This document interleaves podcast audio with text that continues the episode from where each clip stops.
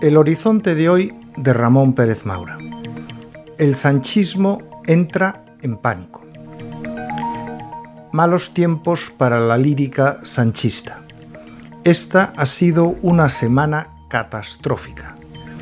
Arrancó con los magros nueve escaños en las elecciones gallegas frente a los 40 del PP y los cero de los filosanchistas de Sumar. Siguió con la humillación de Sánchez viajando a la carrera a Rabat a ver al rey Mohamed y volviendo como se fue. Las fronteras siguen cerradas en Ceuta y Melilla porque es un asunto muy complicado el abrirlas tan complicado que ya llevamos casi dos años buscando el mecanismo. Pero todo lo que España cedió a Marruecos, como alterar la posición histórica sobre el Sáhara a cambio de nada, debía de ser algo muy fácil de hacer cuando es Sánchez, por su forma de actuar, el verdadero sultán del caso que nos ocupa. Y el mismo miércoles, mientras Sánchez estaba en tierras africanas, estalló el caso Coldo, que nos va a dar grandes tardes de gloria se admiten apuestas. Aquí se ha cruzado una barrera que puede hacer que hasta los votantes más ágrafos del PSOE, hay letrados en el electorado de todos los partidos, digan que hasta aquí hemos llegado. Asuntos tan graves como la amnistía, aunque sea una flagrante muestra de desigualdad entre los españoles, a algunos votantes les parece que es algo que les pilla lejos. No digamos lo de pactar con Bildu, que es heredera de la banda terrorista que mató a muchos socialistas. Socialistas sí, pero no los conocíamos personalmente. Pero aquí se ha empezado a jugar el partido en otra liga. Aquí estamos hablando de robar, de forrarse a costa de los muertos de la pandemia.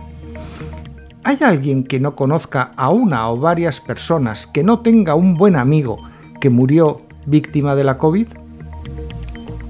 La trama Coldo, es decir, la trama Ábalos, se forró a base de obligar a comprar sus mascarillas a ministerios y gobiernos autónomos controlados por su partido.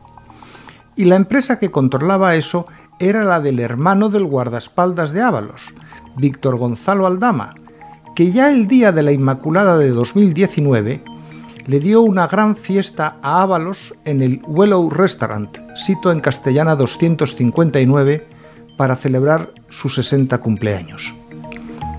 A mí me parece perfecto que celebrase su cumpleaños por todo lo alto. Tres años antes yo había celebrado mi 50 cumpleaños con una fiesta a la que invité a 250 personas. Creo que entre otras muchas diferencias con la de Ábalos hay una muy relevante. A él le pagó su fiesta al dama, cabeza de la empresa que facturaba las mascarillas del caso Coldo, y hasta el último céntimo de lo que me costó mi cumpleaños me lo pagué yo. Pero después de ver en lo que han derivado estas fiestas de cumpleaños, me cuidaré mucho de volver a dar nunca una. No vaya a ser que se crean que somos todos como estos. En España siempre se ha perdonado las faltas que tienen que ver con la carne. Bastante las que tienen que ver con errores políticos cometidos en el pasado. Lo que nunca se ha perdonado es robar. Y en el caso que nos ocupa, al robo se le añade el agravante de hacerlo a costa de una pandemia que dejó España como un erial, entre otras cosas por la pésima gestión que hizo el gobierno y la reclusión a la que sometió a los españoles, reclusión por la que fue condenado dos veces por el Tribunal Constitucional. Pero para Sánchez eso es como quien oye llover. Y mientras nos tenía recluidos, se estaban forrando.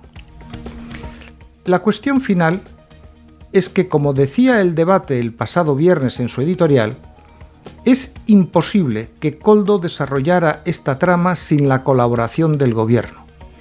Y si Ábalos movió los hilos para que gobiernos regionales y ministerios contratasen con su empresa, si ella dictó una orden para que un funcionario incluyera al proveedor de Ábalos en el contrato de 2.500 millones de euros, la responsabilidad invigilando de Pedro Sánchez es incuestionable. No basta con la renuncia de Ábalos a su escaño. Por algo cunde el pánico.